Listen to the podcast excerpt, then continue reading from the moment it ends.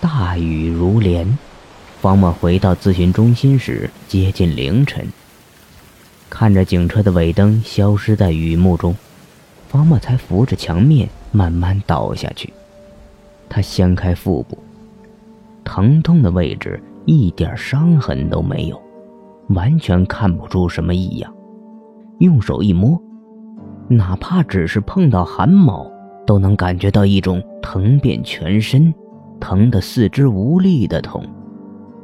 已经无法用疼痛来形容，更像是一种病。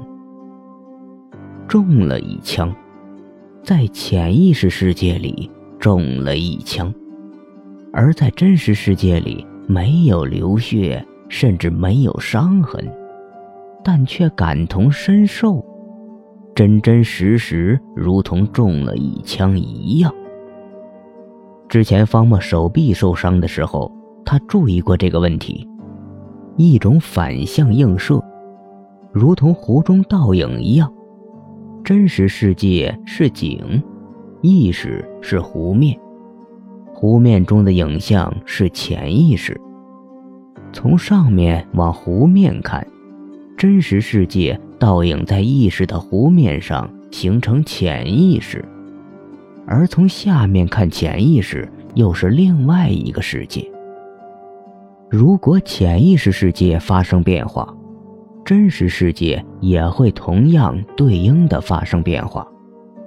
正如他在那边中了一枪，这边也有中了一枪的感觉一样。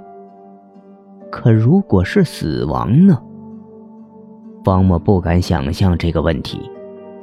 他摸摸墙壁，墙壁是冰冷的；他摸摸地面，地面是湿漉漉的；他又摸摸自己，自己是有温度的。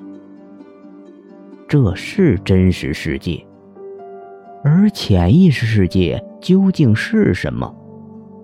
如果在那边，它发生的一切都会照进真实世界，成为这个世界的真。那么，那边和这边又有什么不同呢？如果两个世界相对于他来说，都是一样，那么哪里又是真实世界？是这边，还是那边？是两个都是，或者两个都不是？方墨从口袋掏出自己的魔方，那个只有第一排打乱顺序的魔方，他的心锚。它可以定位真实世界的唯一客观存在。他忽然意识到一件事情：如果没有心锚，在另外一个世界，它存在的意义到底是什么呢？或者说，除却他和少数一个拥有心锚的人，这个世界其他人存在的意义如何？他回想起大学第一堂心理专业课上那个命名“缸中之脑”的假说。